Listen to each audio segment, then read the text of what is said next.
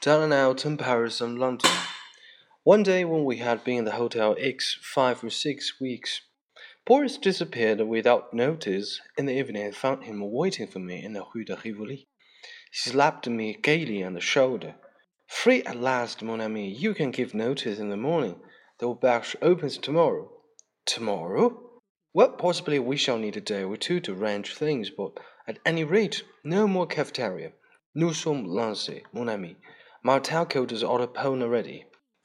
His manner was so hearty that I felt sure there was something wrong, and I did not at all want to leave my safe and a comfortable job at the hotel. However, I had promised the boys, so I gave notice, and the next morning the seven went down to the auberge de Jean Cottard.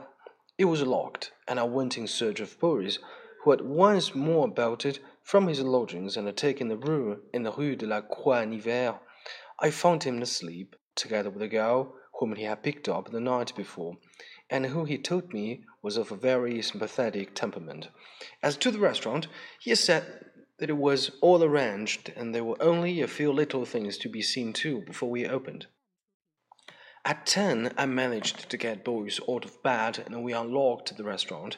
At a glance, I saw what the few little things amounted to. It was briefly this that the alterations had not been touched since our last visit. The stoves for the kitchen had not arrived. The water and electricity had not been laid on, and there was all manner of painting, polishing to be done. Nothing short of a miracle could open the restaurant within ten days, and by the look of things, it might collapse without even opening.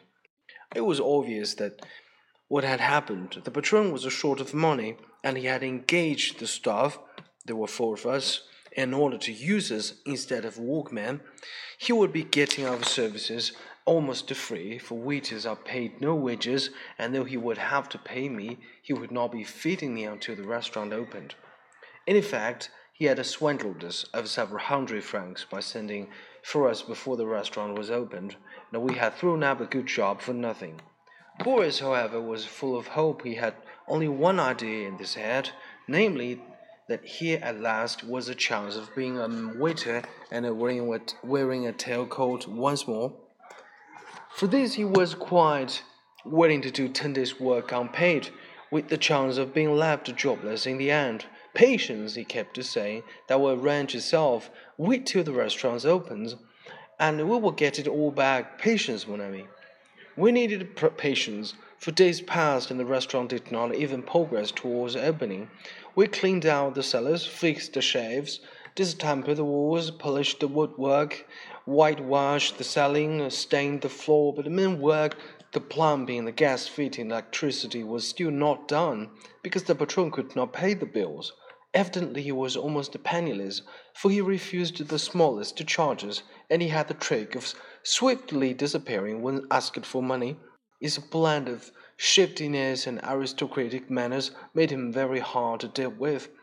Melancholy dons came looking for him at odd hours, and by instruction we always told them that he was at Fontainebleau or Saint Cloud or some other place that was safely distant. Meanwhile, I was getting hungrier and hungrier. I had left the hotel with thirty francs, and I had to go back immediately to a diet of dry bread. Boris had managed in the beginning to extract an advance of sixty francs from the patron, but he had spent half of it in redeeming his waiter's clothes and half on the girl of sympathetic temperament.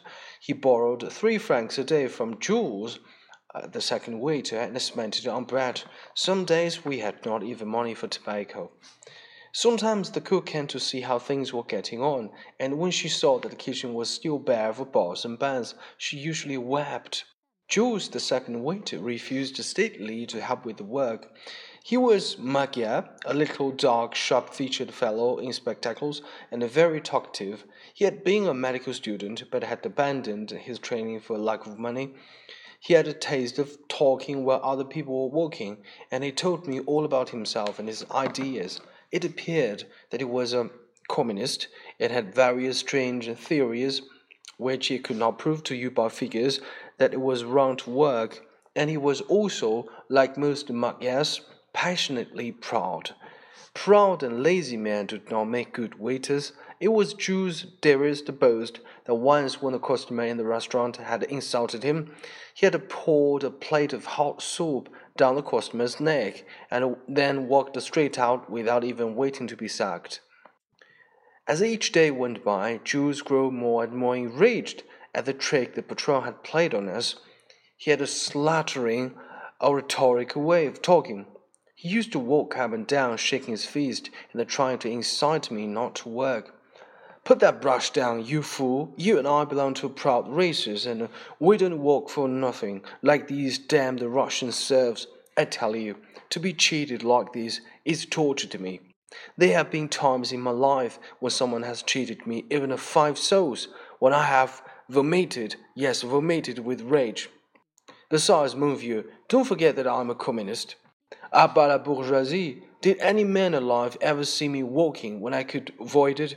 No, and not only I don't wear myself out walking, like you other fools, but I steal, just to show my independence. Once was I was in the restaurant where the patron thought he could treat me like a dog, while in the revenge I found out a way to steal milk from the milk cans and seal them up again so that no one should know.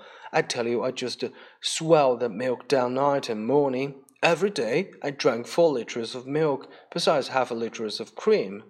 The patron was at his wit's end to know where the milk was going. It wasn't that I wanted milk, you understand, because I hate the stuff. It was a principle, just a principle. Well, after three days, I began to get dreadful pains in my belly, and I went to the doctor. What have you been eating? he said. I said, I drink four liters of milk a day and half liters of cream. Four liters, he said. Then stop it at once. You will burst if you go on. What do I care? I said with my principle is everything.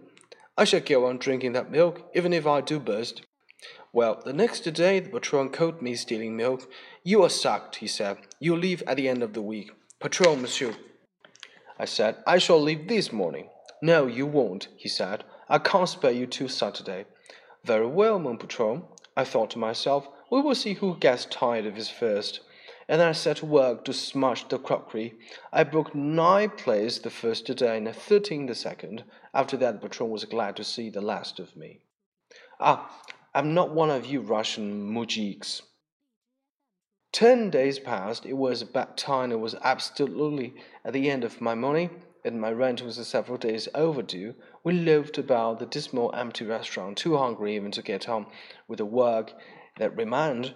Only Boris now believed that the restaurant would open. He said he had set his heart on being a maître d'hôtel, and he invented a theory that Patron's money was tied up in shares and he was waiting a favorable moment for selling. On the tenth day, I had nothing to eat or smoke, and I told the patron that I could not continue working without an advance on my wages. As bluntly as usual, the patron promised the advance, and then, according to his custom, vanished. I walked a part of the way home. I did not feel equal to a scene with Madame F over the rent, so I passed the night on a bench on the boulevard. It was very uncomfortable, the arm of the seat caught into your back, and much colder than I had expected.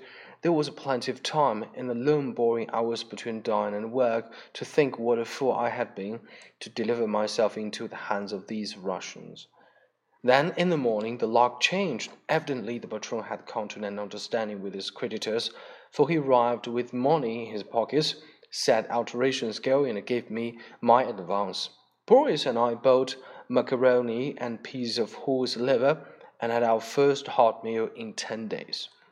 The workmen were brought in, and alterations made hastily with incredible shoddiness. The tables, for instance, were to be covered with baize but when the patron found that base was expensive, he bought instead disused army blankets, smelling encouragingly of sweat. The tablecloth would cover them, of course. On the last night, we were at work till two in the morning, getting things ready. The crockery did not arrive till eight, and being new, had all to be washed. The crockery did not arrive till the next morning nor the liner either, so that we had to dry the crockery with a shirt of patrons and an old pillow slip belonging to the concierge. Boris and I did all the work. Jules was skulking, and the patron and his wife sat in the bar with the Don and some Russian friends, drinking success to the restaurant. The cook was in the kitchen with her head on the table, crying because she was expected to cook for fifty people and there were no pots and pans enough for ten. About midnight there was a fearful interview with some dons, who came intending to seize an eight copper saucepans which the patron had obtained on credit. They were bought off with half a bottle of brandy. Jules and I missed the last metro home and had to sleep on the floor of the restaurant. The first thing we saw in the morning were two large rats sitting on the kitchen table, eating from a ham that stood there. It seemed a, a bad omen that I was surer than ever that the auberge de Jehan Cottard would turn out a failure.